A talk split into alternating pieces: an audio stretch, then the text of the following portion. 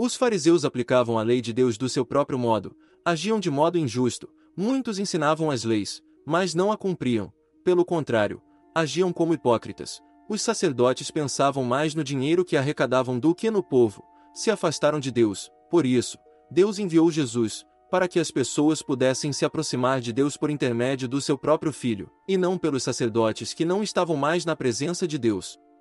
Os fariseus e os sacerdotes tinham tanta inveja de Jesus que, com medo que ele tirasse o poder deles, eles começaram a planejar como matar Jesus. Jesus pregou o sermão da montanha, e ele fala sobre uma coisa que todos querem: felicidade. Felizes os que têm consciência de sua necessidade espiritual, porque a eles pertence o reino dos céus. Felizes os que choram, porque serão consolados. Felizes os que têm fome e sede de justiça, porque serão saciados. Felizes os que são perseguidos por causa da justiça, porque a eles pertence o reino dos céus. Felizes são vocês quando as pessoas os insultam e perseguem, por minha causa. Alegrem-se e fiquem cheios de alegria. Mateus capítulo 5, versículos 3 ao 12. Ele não estava se referindo a se sentir contente ou alegre, como alguém que está se divertindo. A verdadeira felicidade é algo mais profundo. Envolve genuíno contentamento, um senso de satisfação e realização na vida. Jesus diz que as pessoas que são realmente felizes são as que reconhecem sua necessidade espiritual, ficam tristes por causa de sua condição pecaminosa, e vêm a conhecer e a servir a Deus. Mesmo que sejam odiadas ou perseguidas por fazer a vontade de Deus, são felizes, pois sabem que estão agradando a Ele, e que serão recompensadas com vida eterna. Não acumulem para vocês tesouros na terra, onde a traça e a ferrugem destroem e onde os ladrões arrombam e furtam. Mas acumulem para vocês tesouros nos céus, onde a traça e a ferrugem não destroem e onde os ladrões não arrombam nem furtam. Pois, onde estiver o seu tesouro, aí também estará o seu coração. Mateus capítulo 6, versículos 19 ao 21.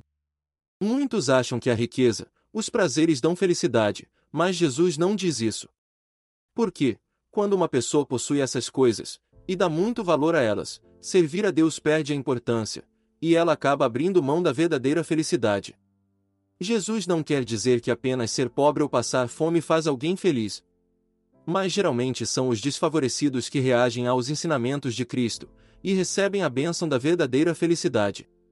Jesus disse: mas eu digo: não resistam ao perverso. Se alguém o ferir na face direita, ofereça-lhe também a outra.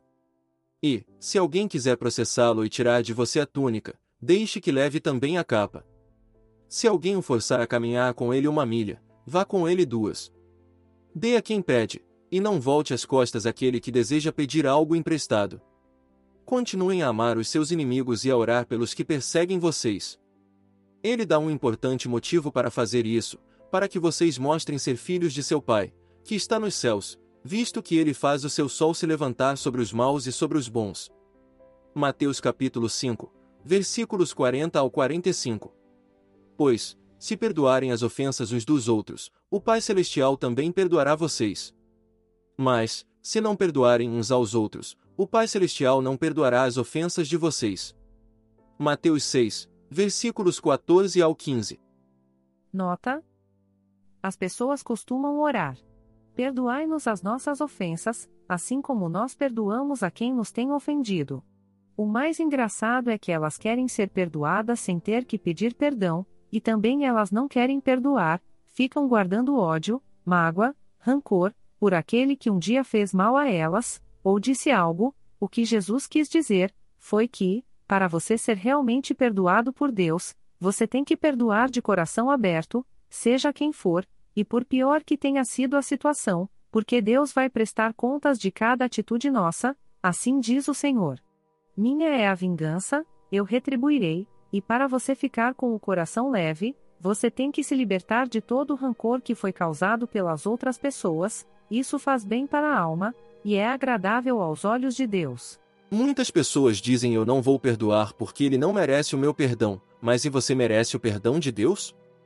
O que as pessoas não conseguem entender é que o perdão não é para aquele que te magoou, mas para você mesmo. Quando você perdoa o seu próximo, você libera o seu coração para que Deus possa entrar. Deus não pode entrar em um lugar cheio de ódio. Então esse lugar precisa ser limpo primeiro. Se você tem ou está tendo dificuldades para perdoar alguém, faça essa oração em voz alta. Pai Celestial, eu peço perdão pelos meus pecados, e eu peço que o Senhor venha ministrar perdão no meu coração, para que eu tenha força suficiente em poder liberar perdão a quem me ofendeu ou me machucou no passado. Eu coloco agora as feridas da minha alma no seu altar para que o Espírito Santo de Deus possa tocá-las e curá-las, para que eu possa ter um relacionamento contigo. Em nome de Jesus, amém. Não julguem, para que vocês não sejam julgados. Pois da mesma forma que julgarem, vocês serão julgados, e a medida que usarem, também será usada para medir vocês. Por que você repara no cisco que está no olho do seu irmão e não se dá conta do cisco que está em seu próprio olho? Como você pode dizer ao seu irmão: Deixe-me tirar o cisco do seu olho, quando há um cisco no seu? Hipócrita, tire primeiro o cisco do seu olho, e então você verá claramente para tirar o cisco do olho do seu irmão.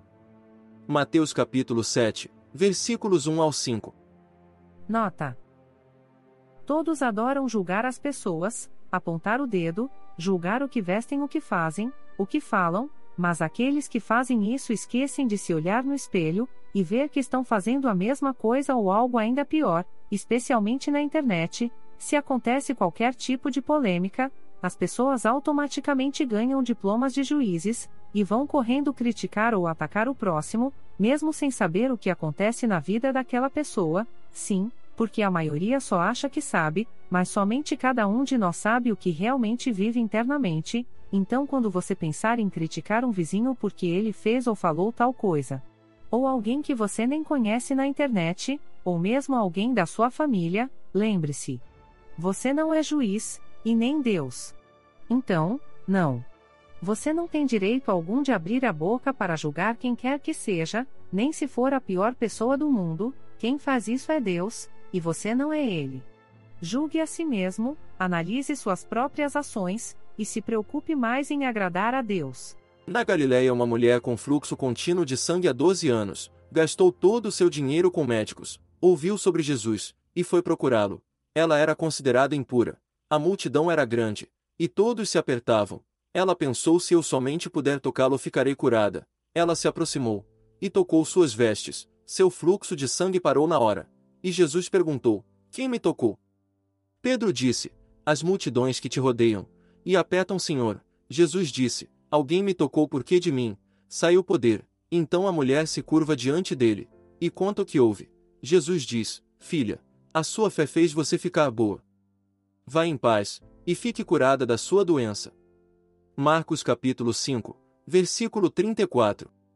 Jesus utilizava uma roupa chamada túnica que era uma roupa comum para os homens da época. Em Números capítulo 15, Deus ordenou que todas as túnicas tivessem uma orla, ou seja, uma borda com um cordão azul escrito seus mandamentos, ou seja, todos os judeus, incluindo Jesus que utilizavam essa túnica, possuíam essa orla. Mas por que a orla de Jesus era mais especial? A profecia de Malaquias 4, versículo 2: Mas para vocês que reverenciam o meu nome, o sol da justiça se levantará trazendo cura em sua orla. Então, quando a mulher toca especialmente na orla das vestes de Jesus, a profecia de Malaquias se cumpre. Nota: A maioria perde a saúde para juntar dinheiro, depois perde o dinheiro para recuperar a saúde. Vive pensando ansiosamente no futuro, de tal forma que acaba por não viver nem o presente nem o futuro. Vive como se nunca fosse morrer, e morre como se nunca tivesse vivido. Quanta gente não gasta todo o dinheiro em busca de uma cura, mas esquece que tem o maior dos médicos à sua disposição, basta ter fé, e acreditar na cura, que Jesus vai te curar. Mateus 8, versículos 23 ao 28. Entrando ele no barco, seus discípulos o seguiram. De repente, uma violenta tempestade abateu-se sobre o mar, de forma que as ondas inundavam o barco. Jesus, porém, dormia. Os discípulos foram acordá-lo, clamando: Senhor, salva-nos! Vamos morrer! Ele perguntou: por que vocês estão com tanto medo, homens de pequena fé? Então ele se levantou e repreendeu os ventos e o mar, e fez-se completa bonança. Os homens ficaram perplexos e perguntaram: Quem é este que até os ventos e o mar lhe obedecem? Jesus dormiu durante uma tempestade para nos mostrar que a paz não está na ausência de momentos difíceis, mas sim na presença de Deus. Jesus foi a Betsaida. Chegando lá havia uma multidão de cinco mil pessoas esperando por ele. Jesus pregou, e curou muitos. Já era tarde, e os discípulos disseram para mandar algumas pessoas comprar algo para esse povo comer. Jesus disse elas não precisam ir, deem vocês mesmos algo para elas comerem. Filipe disse, há aqui um menino com cinco pães, e dois peixinhos, mas o que é isso para tanta gente? Jesus pede a seus discípulos que mandem o povo se sentar na grama em grupos de cinquenta e cem. Ele pega os cinco pães e os dois peixes e faz uma oração de agradecimento a Deus. Depois partiu os pães e dividiu os peixes, então os entrega aos discípulos para que distribuam ao povo. E todos comem até ficar satisfeitos. Após comerem, Jesus diz aos seus discípulos: Juntem os pedaços que sobraram, para que nada se desperdice. E eles conseguem encher doze cestos com o que sobrou. Os discípulos voltaram a Cafarnaum, sozinhos. O mar estava agitado, Jesus estava no monte orando, e os viu, então desceu, e foi caminhando sobre as águas em direção a eles. Jesus os acalma, dizendo: Coragem! Sou eu, não tenham medo. Mas Pedro diz: Se é o Senhor, ordene-me, Senhor Jesus, que eu vá ao seu encontro por cima das águas. Jesus diz em resposta: Venha. Com isso, Pedro sai do barco e caminha sobre a água ao encontro de Jesus.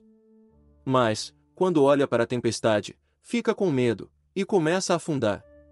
Ele grita: Senhor, salva-me! Estendendo a mão, Jesus segura Pedro e diz: Homem de pouca fé, por que você cedeu à dúvida? Mateus capítulo 14, versículos 27 ao 31. Jesus estava pregando na sinagoga, e disse: Eu sou o pão vivo que desceu do céu. Se alguém comer deste pão, viverá para sempre.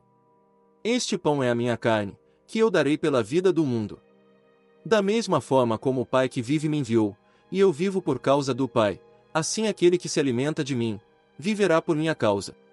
Então os judeus começaram a discutir exaltadamente entre si, como pôde este homem nos oferecer a sua carne para comermos?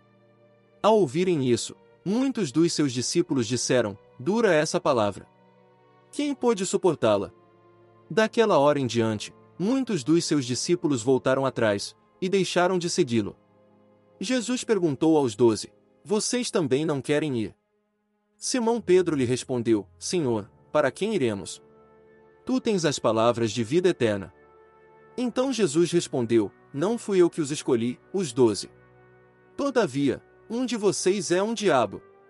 Ele se referia a Judas, filho de Simão Iscariotes, que, embora fosse um dos doze, mais tarde haveria de traí-lo. João capítulo 6 Jesus estava falando que ele iria servir como oferta a Deus pelos nossos pecados, e que daquele dia em diante para nos aproximarmos de Deus era somente através daquele que o enviou, Jesus. Nota ele também já sabia quem iria traí-lo, o que muitos não entendem, é que tudo aquilo tinha que acontecer, para que as escrituras se cumprissem, as pessoas falam. Ah! Mas se ele era o filho de Deus, por que não se livrou? Porque se fosse para ele se livrar, ele não teria nem vindo à terra, ele veio com o propósito de ser a oferta final a Deus pelos nossos pecados.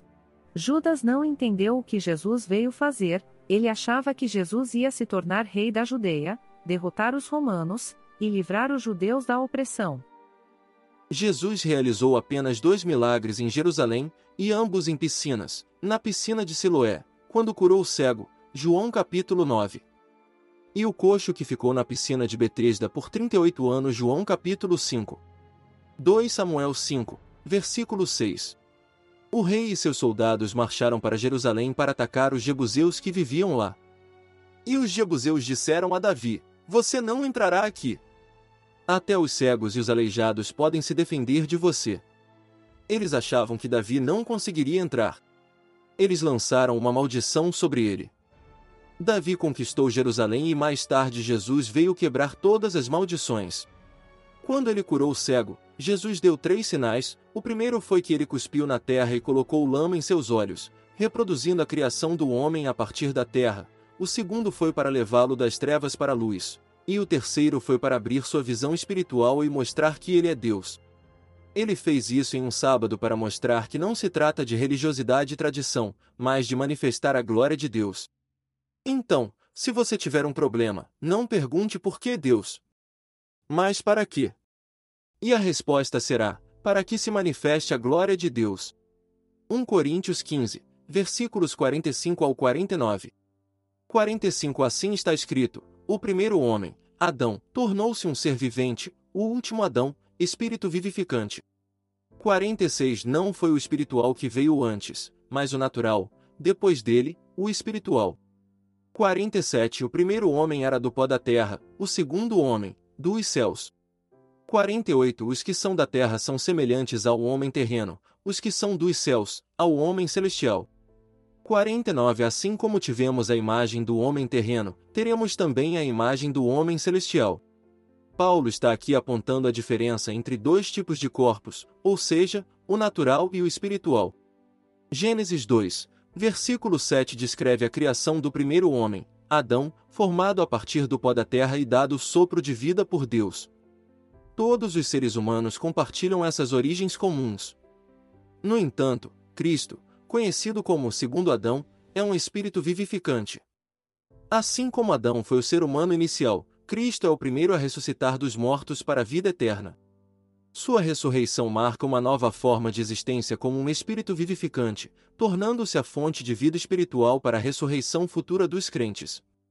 O corpo humano glorificado de Cristo corresponde à sua vida espiritual glorificada, contrastando com a vida natural de Adão.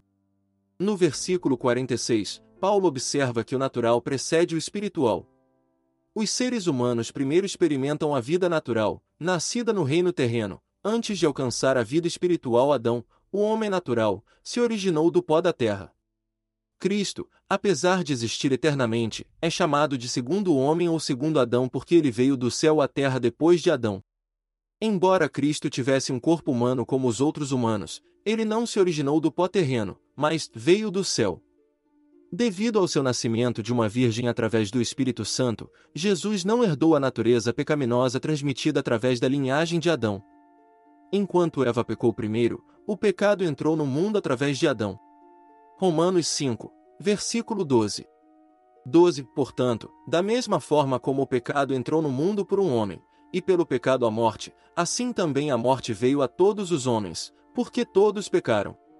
Isso significa que um pai representa seus descendentes, já que Jesus não tinha um pai biológico literal, a natureza pecaminosa não foi passada a ele. Colossenses 2, versículo 9. 9 Pois em Cristo habita corporalmente toda a plenitude da divindade. Jesus incorpora duas naturezas, divina e humana. Sua natureza humana foi derivada de Maria, enquanto sua natureza divina veio através de Deus, o Espírito Santo. Consequentemente, Jesus permanece como Deus e homem, sem pecado, livre do pecado original e totalmente divino e humano. Como toda a humanidade está conectada a Adão, todos possuem um corpo terreno semelhante ao dele. Esses corpos são adequados para a vida terrena, mas são limitados pela morte, doença e fraqueza devido ao pecado introduzido por Adão. Atualmente, todos se assemelham a Adão, mas os crentes acabarão sendo transformados para serem como Cristo. Filipenses 3, versículo 21. Jesus foi a Jerusalém para a festa Hanukkah, os judeus o rodearam, e perguntam o seguinte: Por quanto tempo você nos deixará na dúvida? Se você é o Cristo, diga-nos claramente. Jesus respondeu: Eu lhes disse, e mesmo assim vocês não acreditam. As obras que eu faço em nome do meu Pai dão testemunho de mim. Mas vocês não acreditam. Vocês não acreditam porque não são minhas ovelhas. Minhas ovelhas escutam a minha voz, eu as conheço, e elas me seguem. Eu lhes dou vida eterna, e elas jamais serão destruídas, e ninguém as arrancará da minha mão. O que o meu Pai me deu é maior que todas as outras coisas. Depois ele indica que tem um relacionamento muito achegado com seu Pai. Eu e o Pai somos um. João capítulo 10, versículos 26 ao 30. As palavras de Jesus deixaram os judeus tão furiosos que pegaram novamente pedras para matá-lo. Mas ele não fica com medo, e diz: Eu lhes mostrei muitas boas obras da parte do Pai. Por qual dessas obras vocês vão me apedrejar? Eles respondem: nós não vamos apedrejá-lo por uma boa obra, mas por blasfêmia, pois você se faz um Deus. João capítulo 10, versículos 31 ao 33. Como Deus pode ser três em um?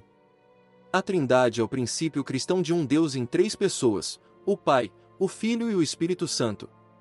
É importante lembrar que Deus não está limitado pela nossa compreensão humana, e não podemos compreender completamente a natureza de Deus. No entanto, podemos confiar que Ele é quem Ele diz que é. A Bíblia nos ensina que Deus é um. Há apenas um Deus, o Criador de todas as coisas. No entanto, a Bíblia também nos ensina que Deus existe em três pessoas: o Pai, o Filho e o Espírito Santo. A Trindade não é uma divisão de Deus em três partes: o Pai, o Filho e o Espírito Santo são todos um Deus.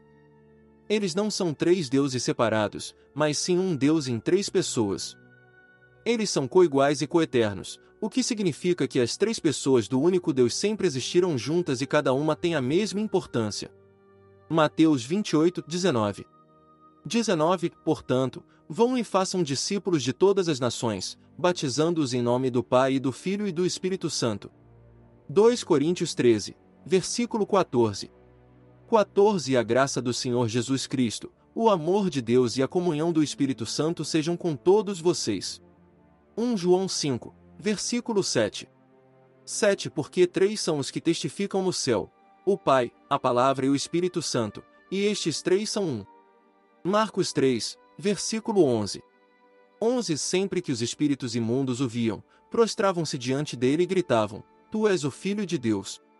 Essas passagens demonstram que o Pai, o Filho e o Espírito Santo são todos Deus, e são iguais em poder e glória.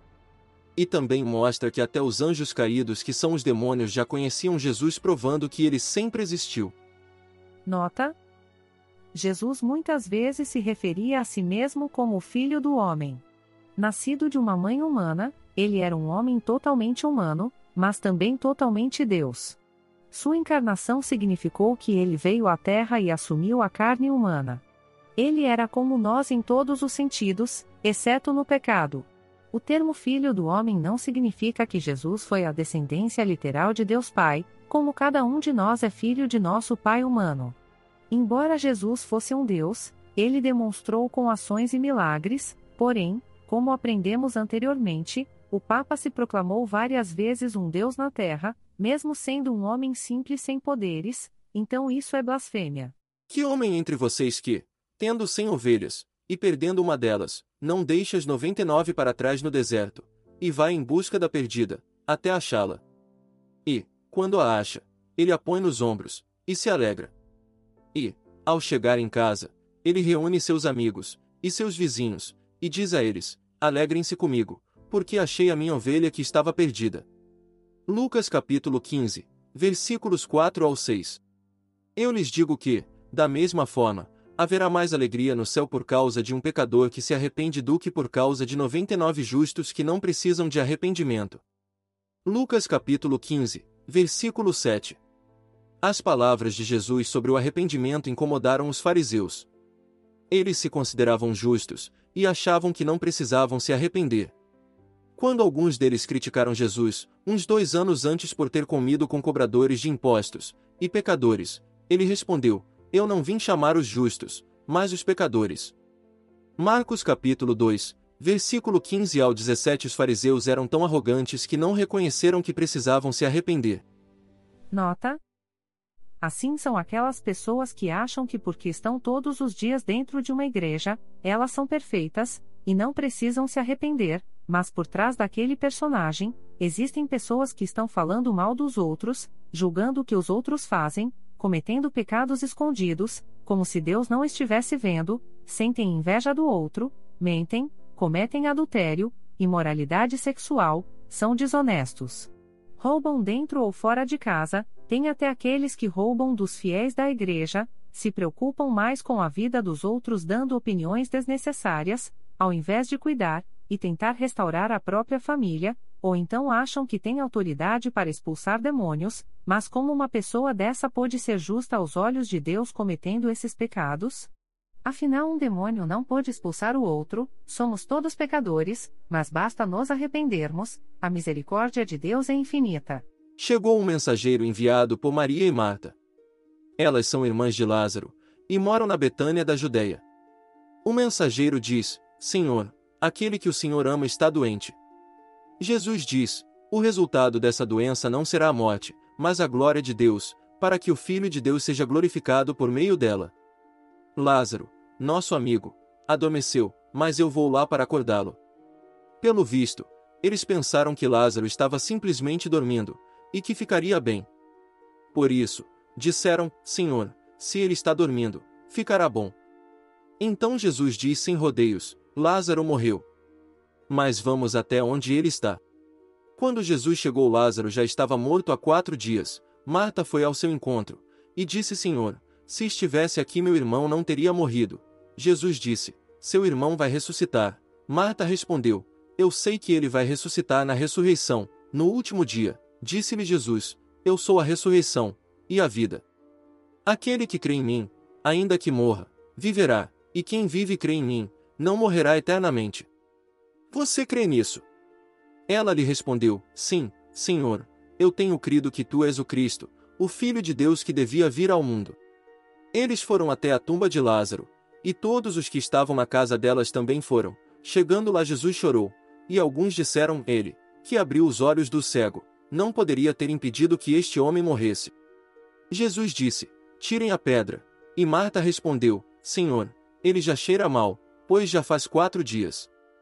Disse-lhe Jesus: Não falei que, se você cresce, veria a glória de Deus. Então tiraram a pedra. Jesus olhou para cima e disse: Pai, eu te agradeço porque me ouviste.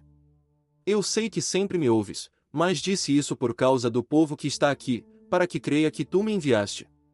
Depois de dizer isso, Jesus bradou em voz alta: Lázaro, venha para fora. O morto saiu, com as mãos e os pés envoltos em faixas de linho, e o rosto envolto num pano.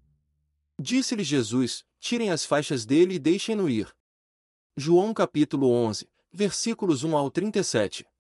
Após esse milagre, a notícia se espalhou e chegou aos ouvidos do sumo sacerdote Caifás, esse era o único homem que poderia oferecer holocausto e entrar na presença de Deus, mas sua ganância e arrogância só o afastou de Deus. Ele então disse: Esse homem está realizando muitos milagres. Se o deixarmos livre, muitos crerão nele, e perderemos o nosso lugar no sinédrio. Então é melhor que morra um homem, do que se perca toda a nação. E todos concordaram em matar Jesus.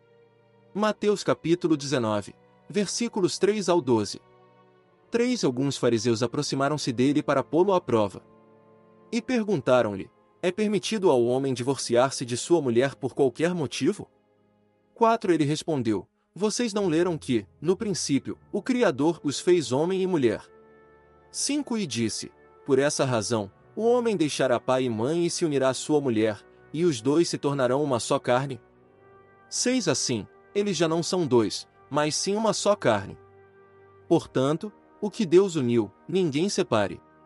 7. Perguntaram eles, então, por que Moisés mandou dar uma certidão de divórcio à mulher e mandá-la embora? 8. Jesus respondeu: Moisés permitiu que vocês se divorciassem de suas mulheres por causa da dureza de coração de vocês. Mas não foi assim desde o princípio. 9. Eu digo que todo aquele que se divorciar de sua mulher, exceto por imoralidade sexual, e se casar com outra mulher, estará cometendo adultério. 10. Os discípulos lhe disseram: Se está é a situação entre o homem e sua mulher, é melhor não casar. 11. Jesus respondeu: Nem todos têm condições de aceitar esta palavra, somente aqueles a quem isso é dado. 12. Alguns são eunucos porque nasceram assim, outros foram feitos assim pelos homens, outros ainda se fizeram eunucos por causa do reino dos céus. Quem puder aceitar isso, aceite. 1 Timóteo capítulo 4, versículos 1 ao 4. 1. O Espírito diz claramente que nos últimos tempos alguns abandonarão a fé e seguirão espíritos enganadores e doutrinas de demônios. 2. Tais ensinamentos vêm de homens hipócritas e mentirosos, que têm a consciência cauterizada. 3. E proíbem o casamento e o consumo de alimentos que Deus criou para serem recebidos com ação de graças pelos que creem e conhecem a verdade. 4. Pois tudo que Deus criou é bom, e nada deve ser rejeitado, se for recebido com ação de graças. Quando Deus instituiu o casamento desde o Éden, Ele não abriu exceção para divórcio. Nas leis de Moisés foi aberta a exceção caso haja traição, mas se for por qualquer outro motivo, a pessoa que se casar com outra está cometendo adultério aos olhos de Deus. Muitas pessoas já se casam pensando em se separar, ao invés de pensar em um casamento permanente. Jesus também diz que se preferirem ficar solteiros para se dedicarem mais a Deus que assim seja, mas em momento algum Deus proibiu o homem de se casar para se dedicar somente a ele. Nota: A Igreja Católica Romana instituiu essa lei para que os padres não se casassem, mas não com o intuito que eles se dedicassem somente a Deus, mas sim para que a Igreja recebesse toda a herança que os padres tivessem direito, porque sem herdeiros o dinheiro vai automaticamente para os cofres da igreja, e por serem proibidos de terem uma esposa, mas terem as crianças sempre por perto, muitos cometem a atrocidade da pedofilia. Você sabia que quando uma pessoa se relaciona sexualmente com alguém, ela não está se envolvendo apenas de forma física, mas também espiritual. Quando duas pessoas têm relação íntima, existe uma união espiritual entre elas. Nós somos seres humanos espirituais, ou seja, nós vivemos em um corpo físico aqui na Terra, mas temos um espírito dentro de nós, que foi colocado por Deus para que ele pudesse interagir conosco. Acontece que, quando nós nos relacionamos sexualmente com alguém fora do casamento, nós abrimos uma brecha para o inimigo. E você já reparou que o relacionamento, de quem vive em fornicação, ou seja, o sexo antes do casamento quase sempre está em crise? Vários casais não conseguem se separar, eles até querem ir embora e seguir suas vidas separadamente, mas sempre existe uma conexão entre os dois que não permite isso. Porque essas pessoas estão com seus espíritos ligados um com o outro. E quando terminam um relacionamento, a dor é muito maior, é muito difícil superar aquela perda porque a pessoa se entregou de corpo e alma. A Bíblia diz que quando uma pessoa se deita com outra, elas se tornam uma só carne, ou seja, é como se elas estivessem espiritualmente casados. Agora imagine só, uma pessoa que tem vários parceiros sexuais ela pode ser considerada solteira, no mundo físico, mas está casada com vários no mundo espiritual. Onde os demônios ganham influência e autoridade, formando laços de alma que agem como uma prisão. Essa influência pode se manifestar durante momentos íntimos, onde os pensamentos estão em outra pessoa, dificultando a capacidade de se libertar. Tem pessoas que passam anos e anos, sem qualquer tipo de comunicação com seu parceiro sexual, mas no momento em que elas recebem uma mensagem, ou vê uma foto atual do outro, ficam emocionalmente abaladas. O que acontece é que eles se tornaram uma só carne, e tempo não é capaz de desfazer essa união. Isso também explica o fato de muitos casamentos estarem passando por tribulações hoje em dia. A guerra espiritual é tão grande no relacionamento dos cônjuges que eles não conseguem ser felizes, porque eles ainda estão ligados aos outros parceiros sexuais do passado, e a consequência disso são pessoas casadas procurando satisfação sexual fora do matrimônio. A atração irresistível inicial antes do casamento é substituída pela frieza pós-conjugal, orquestrada por essas forças demoníacas. Os demônios operam de forma contrária aos ensinamentos de Deus, primeiro incentivando o sexo antes do casamento e depois com o objetivo de sabotar casamentos, potencialmente levando ao divórcio. As consequências do sexo antes do casamento vão além dos atos físicos, gerando dependência e culpa persistente, prendendo as pessoas em um ciclo vicioso e fazendo com que elas carreguem todas as maldições dos seus parceiros sexuais com elas. Deus criou o casamento para que o homem e a mulher se sentissem plenamente satisfeitos em suas necessidades sexuais, e buscar esses desejos fora do matrimônio é um pecado contra o nosso próprio corpo. Se você quer se libertar dessa maldição, faça essa oração em voz alta. Pai Celestial, eu peço perdão por ter cometido pecados contra o meu próprio corpo, que é o templo do Espírito Santo. Desejo quebrar todas as alianças de alma em meus relacionamentos anteriores. Renuncio a todo o mal que essas alianças sexuais possam ter causado em minha vida. Limpa o meu coração para que meus sentimentos e pensamentos se voltem somente para ti. Traga clareza à minha mente, pois a tua palavra diz que o coração é enganoso.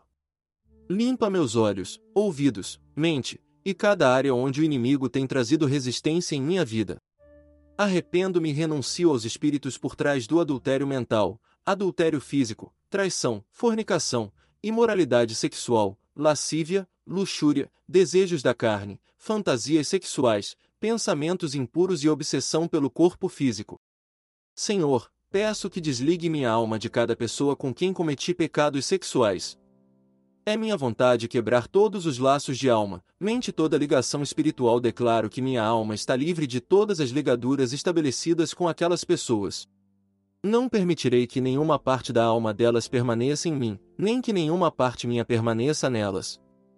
Desligo minha alma daquelas pessoas, desligo a alma delas de mim, em nome de Jesus Cristo. Amém. 1 Coríntios capítulo 6, versículos 15 ao 20. 15. Vocês não sabem que os seus corpos são membros de Cristo. Tomarei os membros de Cristo e os unirei a uma prostituta. De maneira nenhuma. 16. Vocês não sabem que aquele que se une a uma prostituta é um corpo com ela. Pois, como está escrito, os dois serão uma só carne. 17. Mas aquele que se une ao Senhor é um espírito com ele. 18. Fujam da imoralidade sexual. Todos os outros pecados que alguém comete, fora do corpo os comete, mas quem peca sexualmente, peca contra o seu próprio corpo. 19. Acaso não sabem que o corpo de vocês é santuário do Espírito Santo que habita em vocês, que lhes foi dado por Deus, e que vocês não são de vocês mesmos? 20. Vocês foram comprados por alto preço. Portanto, glorifiquem a Deus com o seu próprio corpo. Mateus 19, versículos 23 e 24. 23 Então Jesus disse aos discípulos: Digo-lhes a verdade, dificilmente um rico entrará no reino dos céus.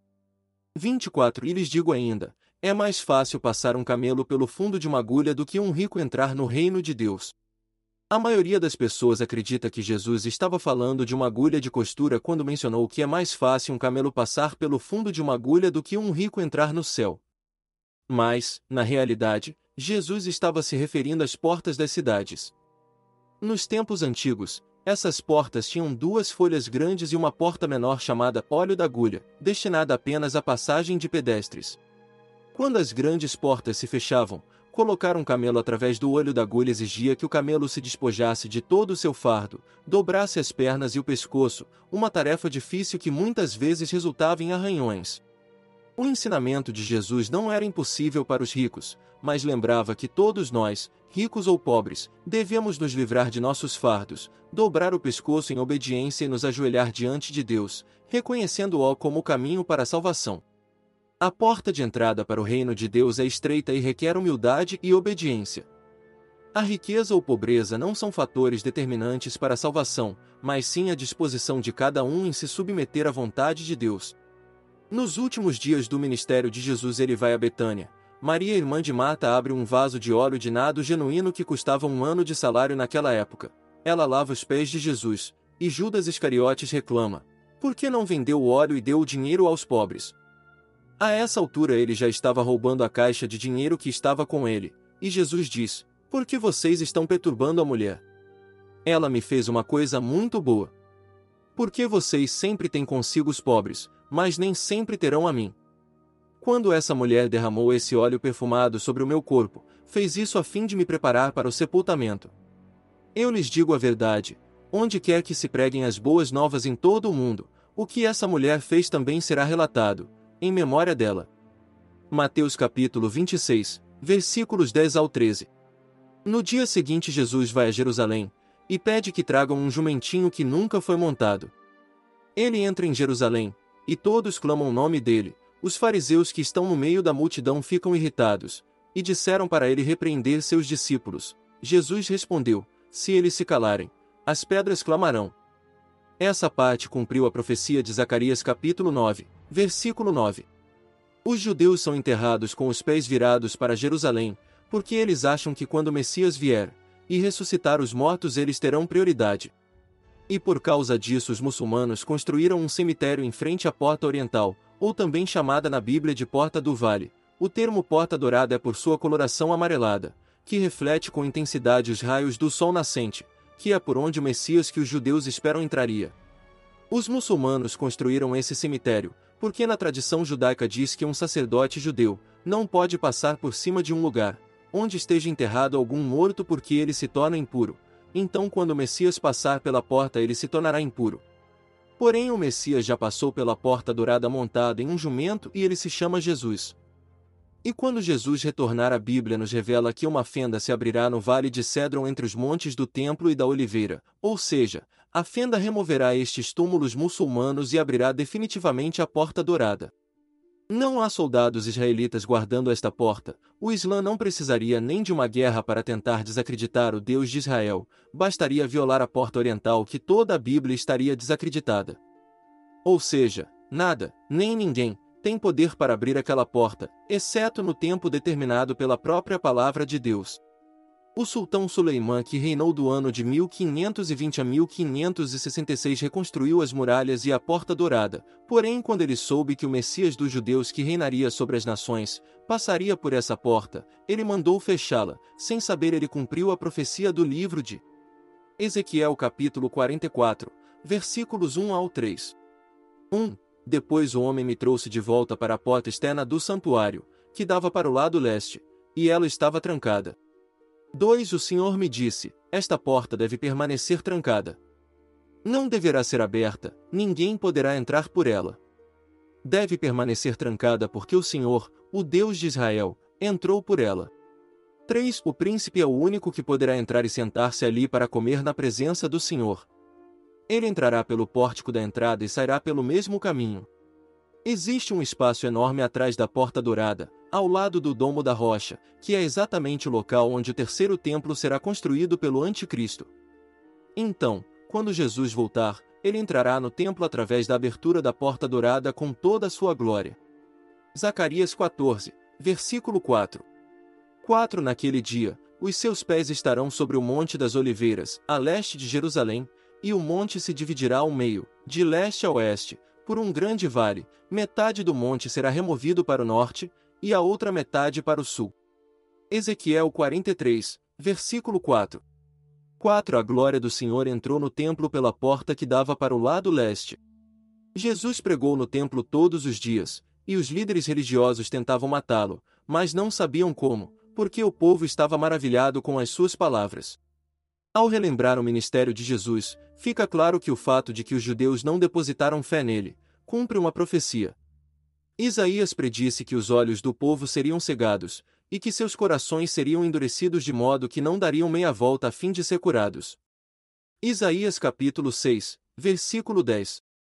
Os líderes religiosos estavam muito irritados com Jesus então perguntaram: Sabemos que o Senhor fala, e ensina corretamente, e não mostra parcialidade, mas ensina o caminho de Deus em harmonia com a verdade.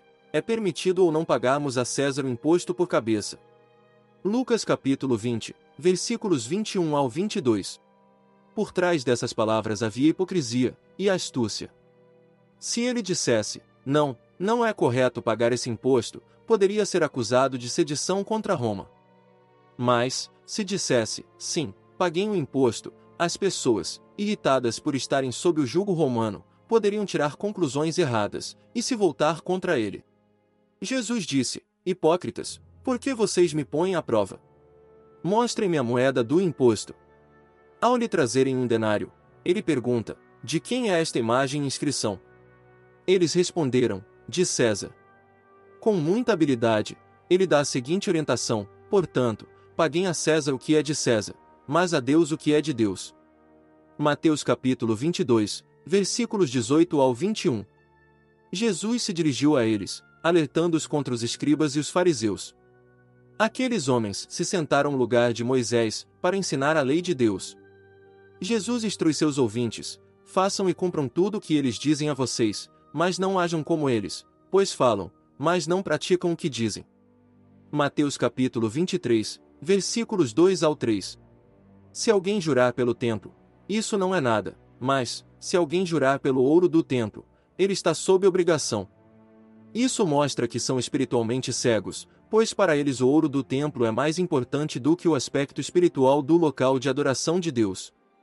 E eles desconsideram as questões mais importantes da lei, isto é, a justiça, a misericórdia e a fidelidade. Mateus capítulo 23, versículos 16 ao 23. Nota: Após milênios vivemos a mesma situação, os líderes religiosos ensinam uma coisa, e fazem outra, dão mais valor na quantidade de dízimos e donativos que vão receber, do que quantas almas podem ser salvas. O Vaticano, por exemplo, reúne 6 bilhões de dólares em bens. Em 2009, o Banco do Vaticano estava sendo investigado por lavagem de dinheiro, por causa da máfia italiana, que faz negócios com a Igreja Católica. Segundo o juiz Nicola Gratteri, os padres locais costumam visitar as casas dos chefes da máfia para tomar um cafezinho. Isso dá força e poder popular para o crime. Segundo uma pesquisa, 88% dos mafiosos presos na Itália se dizem religiosos. Ele diz: antes de matar, o mafioso reza. Ele pede proteção para Nossa Senhora. Mateus capítulo 23, versículos 37 ao 38.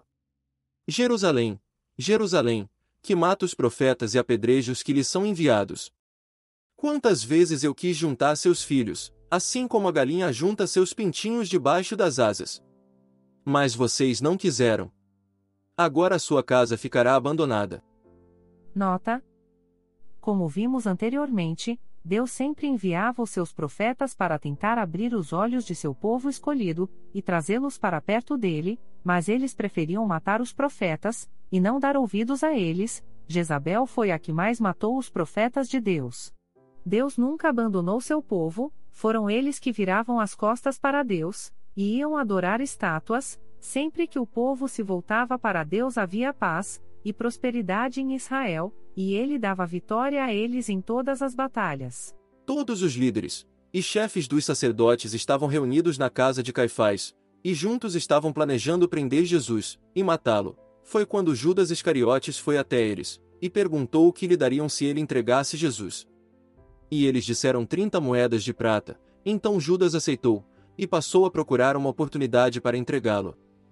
Nota: Judas traiu Jesus por um montante que seria equivalente ao que um trabalhador receberia de pagamento por quatro meses de trabalho. Jesus se juntou com os doze discípulos, e foram celebrar a festa dos pães sem fermento, ou seja, o Passover.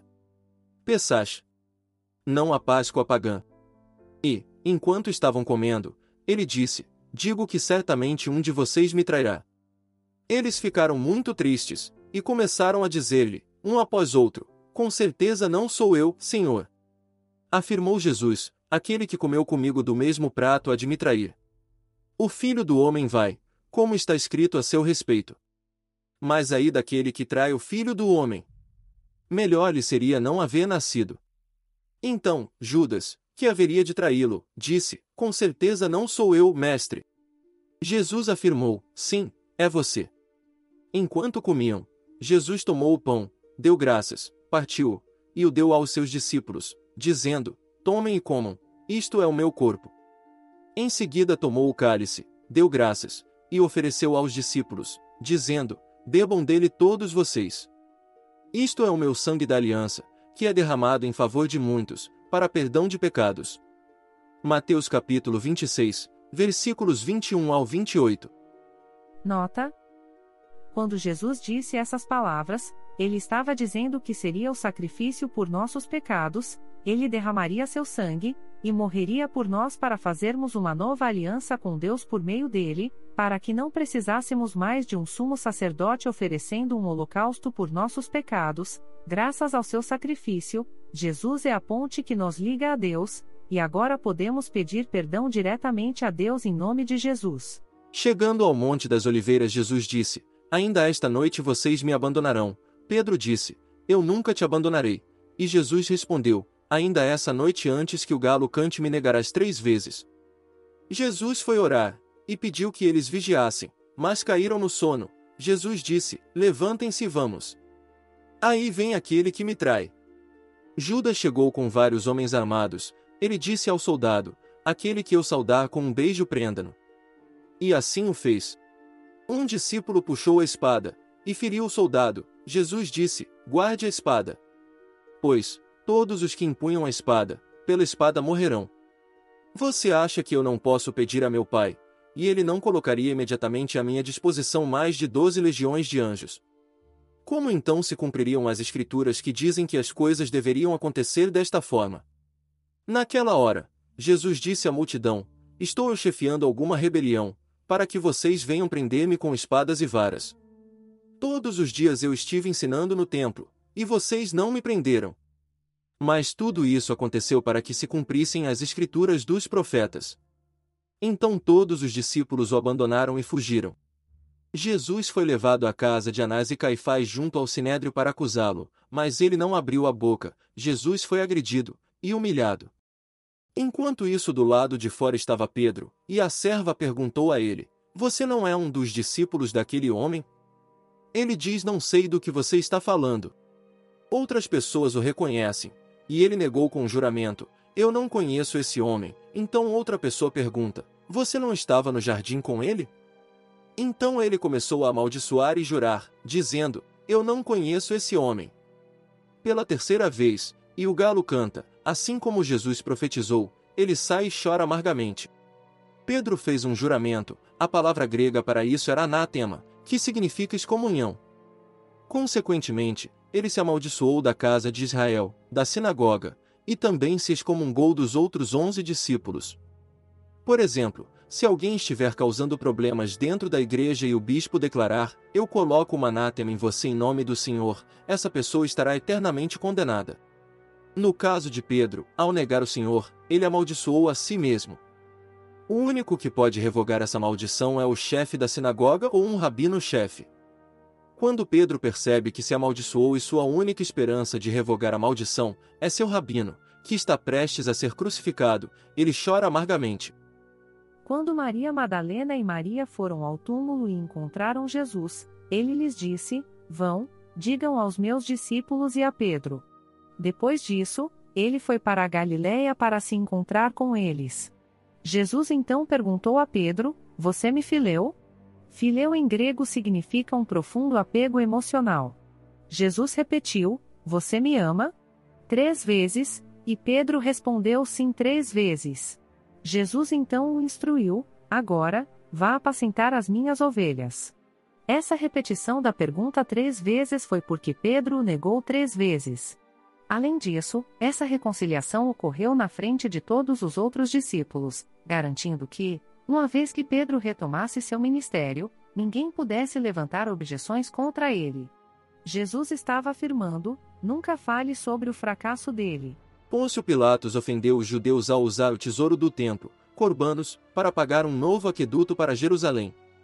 Os judeus revoltados foram protestar. Enquanto Pilatos estava visitando Jerusalém, ele ordenou que suas tropas os espancassem com porretes. Muitos morreram pelos golpes ou por serem pisoteados por cavalos, e a multidão se dispersou. Pilatos sempre tentava evitar as rebeliões para que isso não chegasse ao ouvido de César, e ele tivesse problemas. Jesus foi levado a Pôncio Pilatos, quando Judas Iscariotes percebeu o que fez, ele sentiu remorso, jogou as moedas no templo e se enforcou. Nota: Judas nunca entendeu o verdadeiro propósito de Jesus na terra, como muitos naquela época, eles achavam que Jesus era o rei dos judeus, vindo para os libertar da opressão romana, e ele achava que Jesus ergueria um exército para derrotar os romanos. Quando Jesus foi a Pôncio Pilatos, ele perguntou: você é o rei dos judeus. E Jesus respondeu: É você que está dizendo. Então Pilatos lhe perguntou: Você não ouve a acusação que eles estão fazendo contra você? Jesus permaneceu calado, ele ficou impressionado. Era de costume soltar um prisioneiro. Ele tinha um outro prisioneiro chamado Barrabás. Então Pilatos perguntou à multidão: Qual desses vocês querem que solte, Barrabás ou Jesus, chamado Cristo? Pilatos sabia que tinham entregado ele por inveja, mas os chefes dos sacerdotes agiram rápido e convenceram a população que Barrabás fosse solto e Jesus executado. Pilatos estava no tribunal, e sua mulher enviou esta mensagem: Não se envolva com este inocente, porque hoje, em sonho, sofri muito por causa dele. Perguntou Pilatos: Que farei então com Jesus, chamado Cristo? Todos responderam: Crucifique-o. Por quê? Que crime ele cometeu, mas eles gritavam ainda mais: crucifica-o. Quando Pilatos percebeu que não estava obtendo nenhum resultado, mas, ao contrário, estava se iniciando um tumulto, mandou trazer água, lavou as mãos diante da multidão, e disse: Estou inocente do sangue deste homem, a responsabilidade é de vocês. Os soldados zombaram de Jesus, colocaram um manto vermelho, uma coroa de espinhos, e uma vara em sua mão, se ajoelharam, e falaram: Salve, Rei dos Judeus! Então cuspiram nele, e o batiam na cabeça com a vara, então o açoitaram, e o levaram para um lugar chamado Caveira ou Gólgota em aramaico.